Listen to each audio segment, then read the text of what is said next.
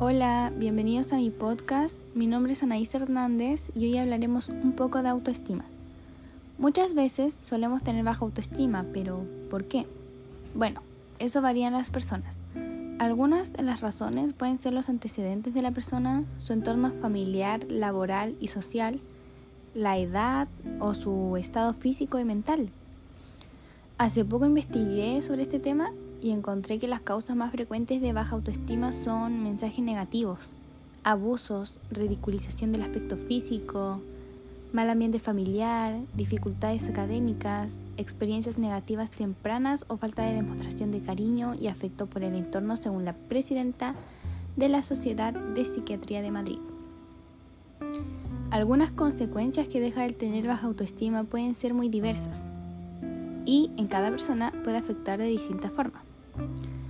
Sin embargo, algunas de las más comunes pueden estar relacionadas con sentir un bajo estado de ánimo, alto nivel de sufrimiento fruto de la comparación social constante, trastornos de la alimentación relacionados con la insatisfacción del físico, presentar bajas habilidades sociales y por tanto una vida social poco satisfactoria e incluso enfermedades como la hipertensión como consecuencia a la somatización emocional.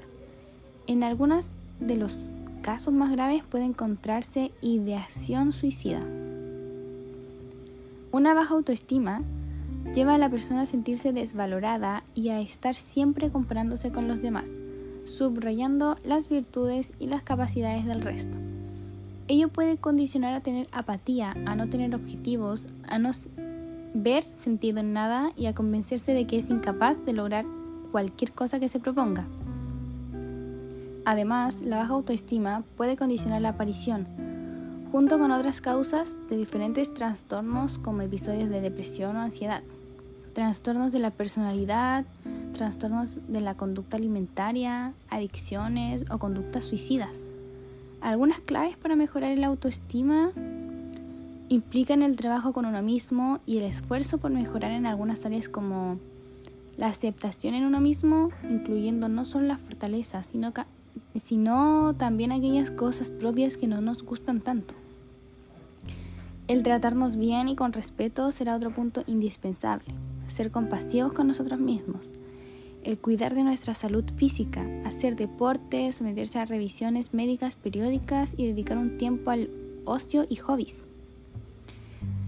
Lo fundamental es saber los condicionamientos y las causas que han determinado esa baja autoestima para abordarlos terapéuticamente, identificar y tratar los posibles trastornos asociados.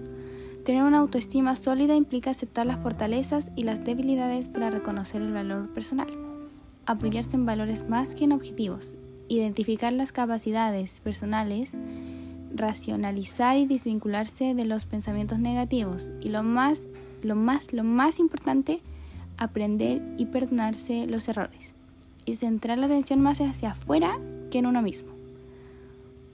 Bueno, espero les haya gustado escucharme. Recuerden que mi nombre es Anaís y nos vemos en otra ocasión.